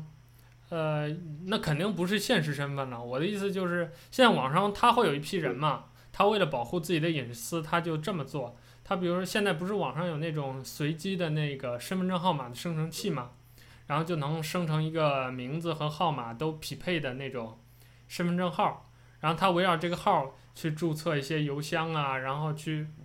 包括什么社交平台呀、论坛账号呀。去等于说，这个人在网上就是一个虚拟的一个活人了。他有自己的生活，可能比如我是男的，我现实当中是男的，我注册一个女的这个身份证号，然后我假设他有一些爱好，然后我在这些论坛填的时候，我就按这些爱好填。可能我本身不喜欢购物，但是你比如说注册微博的时候，他不是一开始你一个新人引导的时候，他会问你你有哪些偏好吗？我就把这个什么。购物勾上，把时尚勾上，把八卦勾上，然后装得像一个女生一样，然后我就用这样一个身份，用这样一个名字去去注册很多的东西，甚至啊、呃、进行我在网络上的一些生活，会有这样的一些人。哦，我所以我明白了。你有类似的这种这这种行为？我没有，因为我觉得没有这个需求，而且如果我有这个需求的话，嗯、我也不会这么也不会这么做。那如果你需要这样的话，你会怎么办？我需要这样的话，我会，你刚刚说那个身份证生成器我也用过，我生成了一个新新的信息以后，我上去，嗯，我肯定是不会装成另外一个人，我会在上面依然做我自己，因为你已经用了一个不同的身份去进行在网上进行社交。那么，这个世界上人很多，相似的人也很多。我只要把自己的，哦，我明白你的意思了。我只要把自己的那个个人信息和那个就是真实的身份信息和所在地一改变，嗯，我只要不发任何关于我现实生活的东西，那么我在网上就可以完全保密自己的身份。对。但我想，我比较好奇的就是这么做有何意义呢？嗯，我所能想到的就是，呃，你比如说你加了一个 QQ 群，你为了不让大家能猜到或者是知道你是谁，或者我们说再深一点，就比如说我是一个社会名人，我是一个明星，然后我现在如果我实名登录我的微博，那我说句话肯定底下一千万条赞，那就社会影响力比较大。那我现在为了有一些自己的网络的生活或者私生活，我可能注册一个小号，啊、我本来我比如说我人在深圳，我那小号我说我在北京，然后我各方面就像我刚才说的换一套，啊，连什么身份证号都换掉，然后注册一大堆乱七八糟的东西我去，呃，但我唯一真实的就是比如我在网上的性格，我的喜好。然后我关注的一些美食，我关注的电影，可能这些东西是没变的。我能想到的用途好像只有这一个。嗯，我见过这样的人，就在网上的，就是，嗯我不知道你前一段注意了没有？我那个网上的微博上的朋友圈子里面有这么一个人，就是说他假装警察，嗯，然后呢还混入到了那个就是警察的网上这些网警的线下联谊，然后后来呢被发现了身份。然后这个网他自己就把这个号注销了，他无非就是为了满足自己的虚荣心吧。再有一个就是搞诈骗，嗯、那除了这三种形式以外，啊、好像没有什么可以需求你在网上有第二。对，所以我我就想问的就是，这个虚拟身份真的对你隐私保护有什么意义？没有意义，完全没有意义。呃，或者说，那、呃、当你用一个新的身份在网上去进行生活的时候，呃，可能他跟你的现实生活已经完全打断链条了，没有联系了，因为你为了这个第二身份、第三身份的存在，你可能会把很多关键信息都改掉。嗯，比如说最基本的你在哪住，然后你的职业，啊、甚至你的性别都改掉。但反过来就是，那这就相当于你在网络上。网络游戏里面建了一个虚拟账号，我的感觉就是，它跟你反过来也没有任何的联系了。你就你比如说你要淘宝的时候，啊，或者你要网银转账的时候，这些真涉及真实现实生活里面的这些人与人沟通的东西，你也通过这个虚拟身份享受不了了。呃，是的，嗯，其实这个你像说微博上开小号啊，嗯，我也我也开了一个小号，那是我大号用用不了的时候，我临时用的这个东西，并没有什么，并没有什么用。无非就是你上去以后还能够看到那你那些曾经关注过的人，你想关注的人，他们说的话，那个圈子里面，那个还是那些圈子里面那些事。你要是离了那个圈子，让我重新开一个圈子的话，好像也没什么用啊。对，除非就是你有特定目的，就像你刚才说的啊，你想搞诈骗啊，或者是你为了虚荣心，或者你是一个间谍，对吧？你需你肯定需要这样的东西。呃，如果你是你的人生或者你在网上的一些社交活动，什么是基于你现实的这个身份的，是基于你现实的个体，那我觉得确实这个第二身份这个东西，好像离我们是蛮远的。嗯，没错，这这就说到了，嗯，有些人他不习惯于现在的网络生存方式，他认为啊，网上什么东西都可以是假的，那么。对，对于他来说的话，第二身份可能就有用。他为了满足自己的虚荣也好，为了跟人胡逼扯也好，然后或者一些其他的目的也好。但是真正习惯于互联网生活的来说，那互联网上的生活就也是他现实生活的一部分。他们就没有这个需求，像我一样，我就没有这个需求去搞这些东西。我有这个需求的时候，我可以比那些人做得更好，因为我了解这个世界。对，反过来你把大量的心智和资源消耗在这个事情上面，啊、呃，我觉得除非你有特定的目的，否则是蛮浪费的。没有什么意义吧？对。那最后一个问题啊，啊、就是你的个人隐私，只呃，因为我们之前的前提等于都基于你的隐私是必须会被泄露的。那我想问的最后一个问题就是，你的隐私泄露到什么程度是你的底线？就是再泄露，呃，哪些东西你就不能接受，你就觉得这是一个很严重的一个安全问题或者一个什么样的问题了？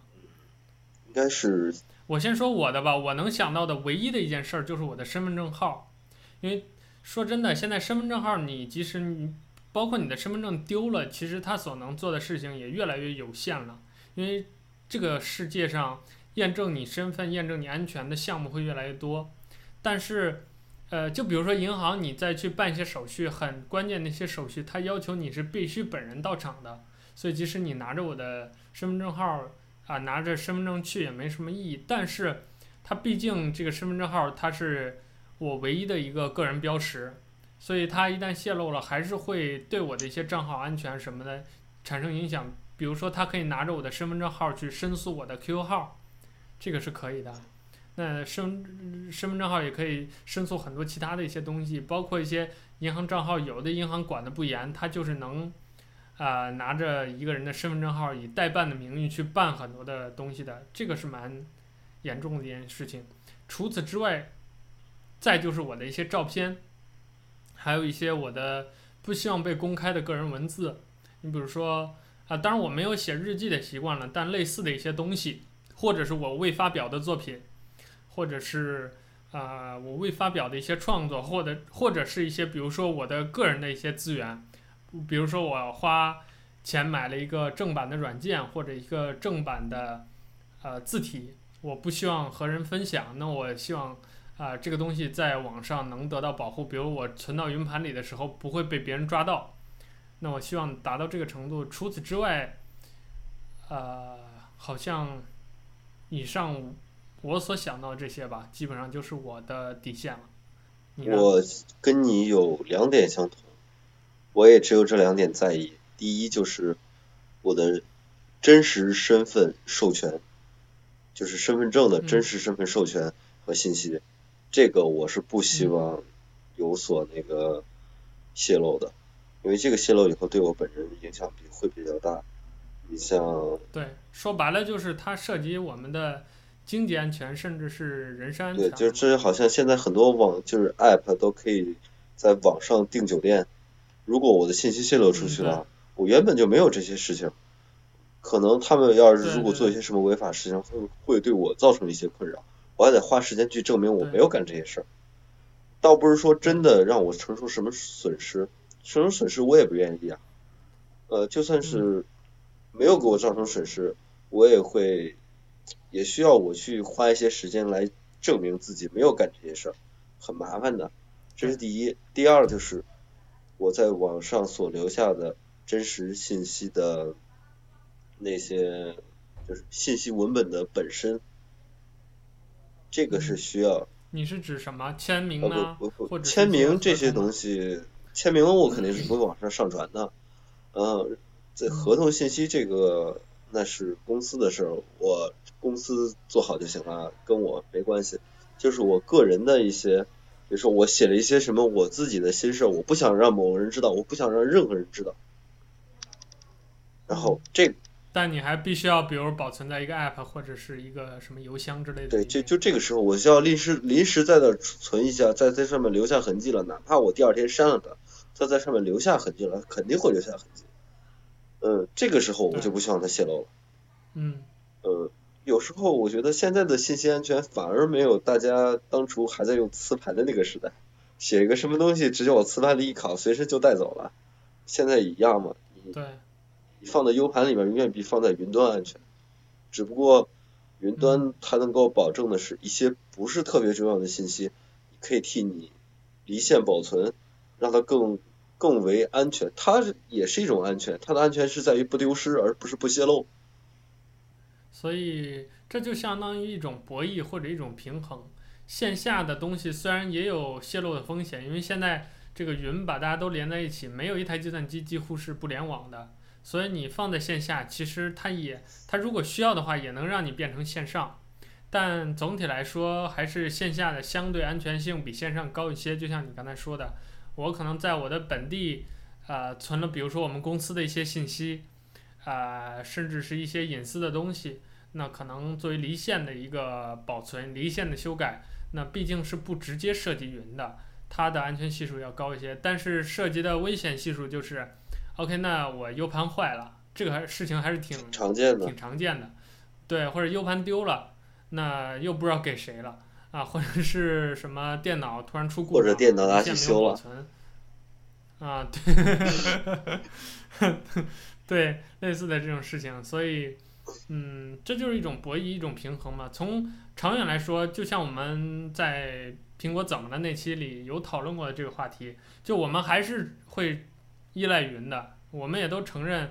啊，未来有一天可能我们电脑上保存的一切东西都会在云端，它的便携性一旦，比如说那个网速，还有云端的便携程度达到了我们的要求，那它肯定是会比本地便利的。但另一方面就是，呃，当这些越来越多的东西放在云端的时候，我们也会越来越担忧我们，啊，会不会有更多的这种信息泄露的事件出现？或者是什么云端的服务器 crash 了，然后把我们的东西搞坏了之类的，嗯，会有这样的呃一些担忧和顾虑。但无论如何来说，这个就像你刚才刚才说的，你的底线等于说也是以个人安全和经济安全为核心的。嗯，对啊，因为这个网上你要想明白，网上什么东西能放，什么东西不能放，这是取决于个人的。如果说你把什么东西都放网上了，那你那么你就要承受这些东西泄露的风险，这就相当于投资一样，任何一项的投资和你所做的行为都有相相应的收益与风险。如果说你只想要收益，不想要风险的话，这是不合理的，也说不过去的。对你这个观点我非常认同，就是呃，你做任何一件事情的时候要想好为这件事情承担后果。对，这是也是一个。成年人应该能够承担的东西，一个成熟的成年人。对，好，那我们今天呃想聊的一些内容基本上就聊到这儿就结束了。那最后我们再把今天聊的这些东西总结一下吧。呃，首先就是我们两个在个人隐私这个问题上有一个很明确的共识，就是我在大纲里写的这样一句话，就是在互联网时代，个人隐私这个问题变成了一种玄学。呃，我觉得它之所以是玄学，就是因为玄学这个东西很有意思。就比如说现在我们常见的被列为玄学的，比如这个音质，呃，声音的音质，啊、包括耳机的音质是玄学，然后红酒是玄学。啊、甚至有人说中医是玄学，然后就是我们今天说的这个个人隐私是玄学。这玄学的意思就是说，它，呃，不管是在我们心理上，还是在生理上，或者说在这个世界本身上，它其实是存在的。就比如说这个音质的高低，它的差别是存在的。啊，红酒的品质的好坏，它肯定是存在的。就包括中医，它科不科学，它对于这个疾病的治疗的效果，呃，有或者没有，它肯定是存在的。啊、包括隐私这个问题也是存在的，但是它的尺度、它的底线、它到底它的衡量标准在哪里，可能真的是因人而异。就比如说我们今天讨论的这些，呃，以上的这些话题，因为我们已经定了一个基调，就是说你这个隐私是，首先是会泄露的，第二就是我们希望大家不要太介意泄露这件事情，而去想之后的一些或者其他的方法去承担这个后果。那可能。有的听众他就会跟我们 argue，就会跟我们较真，说这个人隐私他就一定不能泄露，他一定要以第二、第三身份在网上活着，这是可以的。但这就相当于我们玄学的这种边界不太一样，个人隐私的底线和定义不太一样啊，或者说，比如说某一个电话号码或者我的真实姓名，呃，姓名对于我的个人隐私的重要程度不太一样。但我始终认为，一旦有这种。界限不分明或者值得讨论的时候，它就变成一种玄学了。而玄学这个东西，啊，你知道，它就是可以讨论也好，可以争辩也好，它的空间是蛮大的。嗯，对的。呃，像你刚才说的，有一些比较较真的人，他要求，他们要求一定不能够泄露自己的信息。那么，就相当于，就像我刚才说的那些那句话，作为一个成年人，一个在网络上生活的生存的人。你所做的每一项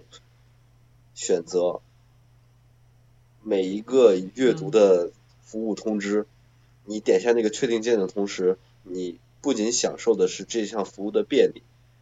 你要承担的也是这你点下那个授权以后的风险。对。如果说你真的不想泄露，那么请及时清理你你所。你所保存的那些信息，呃，要么你就不要真等他真的泄露那天，不要去这么去抱怨，因为是你给人的授权，他有义务替你保存秘密，嗯、但是他没有义务保证这个秘密不丢，这就好像，嗯，这这就好像，或者说他即使承诺了，他也做不到，不一定，就像网易那种那那种服务器的泄露，或者幺二三零六的泄露。在合同里面，在你注册的时候，他肯定是会写，他会帮你保密的。但是这种技术故障，那你说算谁？这就好像那个说是你把钱存银行了，你刚存银行，对，这边来一个抢劫了，你还没入账呢，来一个抢劫把钱抢走了。那你说你已经把钱交给柜员了，那那么他是不是有义务替你保管这个钱呢？有义务，但是他可以赔偿你。钱这个东西好衡量，信息泄露这个东西没法衡量。如果他们有，他们有能力，就是的一个达到一个让你满意的赔偿结果的话，那么也不是不能接受。如果没有的话，以现阶段的现实条件来说的话，你是需要自己来承担一部分责任的。就像你买辆车还没上保险，直接就撞了，你说你该找谁去？对。所以我们主张的就是说，大家在呃设计云、设计安全、设计密码信息的时候，想好你这个银行卡你要不要跟你这个 app 绑定啊、或者说你这个东西你要不要上传到你的云盘，或者说你在跟别人网络聊天的时候，你要不要告诉他你的真实姓名？这些东西都是一正一反的。你获得了便利，就可能你你失去了安全；你获得了呃这个。网上的，比如说一定的这个空间，你你可能就，呃，也要冒这种这这些空间里的东西被别人挖走的风险。你把你的真实姓名告诉了别人，你可能在网上获得了信任和友谊，但也有可能别人拿你的姓名过来去诈骗你的父母，所以这都是叫达摩克里斯之剑嘛，都是双刃剑。但反过来就是大家就像刚才富说的，当你做这个决定之前，你先想好这个结果是不是你能承受的。如果不能，你在做决定之前果断放弃，这才是保护你个人隐私最好的一个方式。就像现在我也知道很多人是没有用过支付宝的，他的人生也依然可以很好的过，这也是 OK 的，对吧？所以就是，那反过来，当你决定把你的银行卡跟微信绑在一起的时候，那你就想好。OK，那如果我的微信丢了，我的手机号码又被别人知道，他又通过了我我的微信验证，那就意味着我的这张银行卡里头的三五千块钱可能也就跟着丢了。你想好，你这个钱是不是可以很信任的把它交给微信去进行一个绑定？没错。那除此之外，就是，呃，当你绑了微信之后，你当然可以用更多的加密手段，比如说微信现在有声纹的解锁，有密码的解锁。然后，呃，支付密码也有一个安全的六位的密码，而且你的微信密码本身也是可以单独设定的，就是可以脱离你的，比如说你是 QQ 号登录的微信，像我就是，那你可以跟 QQ 号设置一个不同的密码，独立密码，然后它还要验证你的手机，因为微信是强制绑定手手机的嘛，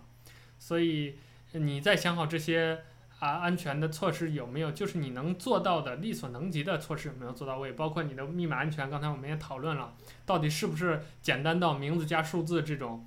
啊？手机的密码，连熟人都防不了的，对啊，所以一切这些都你想好了、做好了之后，OK，那你说有一天微信它服务器泄露了，把你的银行卡公布了，怎么办？你与其你去花心智、花时间。花成本去跟腾讯要一个说法，不如说抓紧时间把你的银行卡挂销，呃，注销、挂失，这才是嗯最对你来说最直接的。说到这个微信支付这个问题，我不知道你的那个绑，你绑银行卡了吗？我当然绑了。呃，我也绑了，但是我是这么做的，呃，我绑的一张银行卡里边是长期的余额不会超过一百，除非我想买什么东西，嗯，然后里面不会临时转钱，呃，对，里面不会放特别多的钱。呃，可能有个一百二百，大家出去的时候付账，就是团购啊什么的比较方便一点。别的时候我是不会把它那个放上去的。嗯、像我就是因为我上班的时候，现在比较流行嘛，就是大家呃团购点餐，然后一起把红包发给某一个人，这样，所以我的余额还稍微多一点。是啊，那像你刚才说的那些，嗯、与其你费劲挖空心思去设置一个。你以为别人都破不了的密码，你不如在应用手段上多想想办法。嗯，第一，你把你的手机保护好。第一是保护好你的手机，你的个人终端。第二，呃，你保护好你的身份证信息，身份证不要掉了，这个是很重要的。有了身份证，它可以干很多事情。第三，就是你怎么去运用这些网上的支付手段，像支付宝。上不要留太多的余额，因为支付宝的它余额的话是很容易被转出的，这是第一。呃，第二，你绑定的银行卡上你要放多少钱，你心里要有个数。你存钱的卡和不存钱的卡差多少？其实我要说，要我觉得现在最安全的那个存钱手段，就是放在网上的存钱手段，嗯，就是开网银的卡上不要放太多钱，放钱的卡上不要开网银。最好是存存个死期，它是绝对不会被偷走的。对，这就相当于一个两步验证嘛，一个强制性的两步验证，就是你必须在你有大额转账之前，你需要进行两次的转账操作。你等于说间接的可能会有四五次的这种密码或者手机短信的验证，或者是你本人的实体操作转转走吗？对对。嗯，虽然听起来很麻烦，但是嗯，就这个就在于。把握这个度，你电商到底放多少钱？这个度，呃，也就是你对信息安全的认同度有多高？什么样的？对，说白了就是你觉得这个东西安排呃重不重要嘛？如果你觉得每天转出转入五千块钱对你来说方便性是比安全性更重要的，或者说方便性成了你的第一位，你必须要，你比如说你是搞微商的，对吧？你必须要进行这种很频繁的大额转出转入的话。那 OK 了，那你只好是把你的那个主主要用的那张卡跟你的微信绑定，然后你就啊、呃，做好你该做的那些事情。准备承受这个损失。不是，那就 对，那就像父刚才说的，那你就开启一个人工的肉体的两步验证，那就是呃分两张卡，甚至分多张卡，在转账之前进行多步的操作。我们小心火烛那期，我记得讲安全的时候讲过，就是在安全这个问题上，尤其是涉及经济和人身安全的问题上，再麻烦都不是，都是可以理解的，对，都不为过。嗯，是。嗯，好，那咱们今天你还有什么要说的？还有就是。说到最后了，我还是想说，嗯，对于安全这个东西，就是你给你给信息安全划定这个界限，什么样的信息属于信息安全，什么样的信息属于公开信息，这个才是你对信息安全认知的一个最重要的节点。嗯，有了这个东西，你才你才能够分清楚，这个东西有泄露了有用吗？对我本人来说有多大危害？嗯，不不光是要听别人说啊，我们的信息都被泄露了，不安全了。真正的不安全能给你带来多少的那个不便的？影响或者损失，这个才是你要了解到的。就像刚才我们之前我说了很多，就是这个观点，就是你的密码对于现在这个云端下的互联网社会来说是没有用的。因为你的所有的信息一旦上传到服务器，无论它是一个服务器放还是多个服务器放，它总有一个在汇集的那个点，否则的话，它腾讯就像腾讯他说他放在多个服务器一样，他要凭什么再把这些信息再汇集起来？每个服务器都独立的话，对你有上行肯定就要有下行嘛。既然你的信息在云端了，你就要想好这个信息泄露出去安全吗？有用吗？你可以承受吗？这个是需要个人考虑的东西。如果你真的需要有什么想写点什么别人不知道的东西，你是一个作家，你最好是找一个从不联网的笔记本，或者是直接写完以后就存硬盘里。再或者你就拿个本儿手写，写好以后打到电脑里，等你需要的时候，该交稿、该换钱的时候，该把它变成自己的收入的时候，你再去用。这个才是比较重要的。你像博客顶上，没人没有人听说过，我在博客上写个日记还要加个密码。既然你在博客上都写了日记了，你还要加什么密码啊？这就给大家看的东西。现在不是好多那个像 QQ 空间都有私密日志功能吗？但是这又回到咱们刚才讨论那个玄学的范畴了，就是它万一它后台出了 bug，把你的私密日公开呢？这种在。呃，我记得之前有一些博客上也出现过类似的这种安全事件，就一些你的草稿箱啊，或者是你的所谓的这种设了呃叫什么“仅我可见”的这种权限的文章被大家看到了，包括早年间 QQ 空间的那个安全级别不高的时候，那些加密相册什么的都是可以都是可以通过另一个方式来看的。对，所以说就是还是我刚才说的啊，就是当你放上去的时候，你就想好。这东西被人看到了怎么办？不然你就不要放。这是可以说当下最直接的吧，一个解决云安全的一个，呃，隐私的一个保护的一个机制。是的，就像我们曾经看到的一些看过一些作品一样，呃，解密作品，或者是黑客类的讲黑客攻防类的这种作品，都提到了互联网上就是互联网计算机这个时代最重要的一点。如果你不想被人攻破你的防线，最好的办法就是物理隔绝。只要你在网上连着线，那么你总有机会被人攻破。好，那咱们今天就关于呃、互联网的这个个人隐私的话题就聊到这儿吧。那最后还是跟大家说，欢迎大家、呃、登录 nicktalk.com 去看我们本期节目的一些 show note。我们在节目当中提到的那些文章、那些链接，我们会在 show note 当中。啊，放在网站上去给大家去进行深度的阅读。那也欢迎大家继续收听、继续关注我们 Nick Talk 这个播客节目和我们 nicktalk.com 上面的一些作家写的文章。也欢迎大家积极的给我们写反馈。呃，这个哎，说到这儿啊，我前一段给我们那个网站有注册我们的一个会员的就是不能说会员，就是大家听众的一个反馈邮箱，但是我还没准备好，所以这期节目先不公布啊。以后我们会有会员的反馈机制，但是 nicktalk.com 它是支持大家留言的，这是我们新网站一个很多小伙伴都想要的功能。所以我们的新网站也是支持这个大家上去。呃，就是在看完文章之后去点赞的，所以总之就是欢迎大家继续关注我们的节目，收听我们节目，也欢迎大家给我们通过各种呃途径去进行反馈和交流，呃，在节目下面留言，因为我们是会上喜马拉雅的，所以有评论的功能，欢迎大家给我们留言进行反馈。那本期节目就到这里，拜。拜。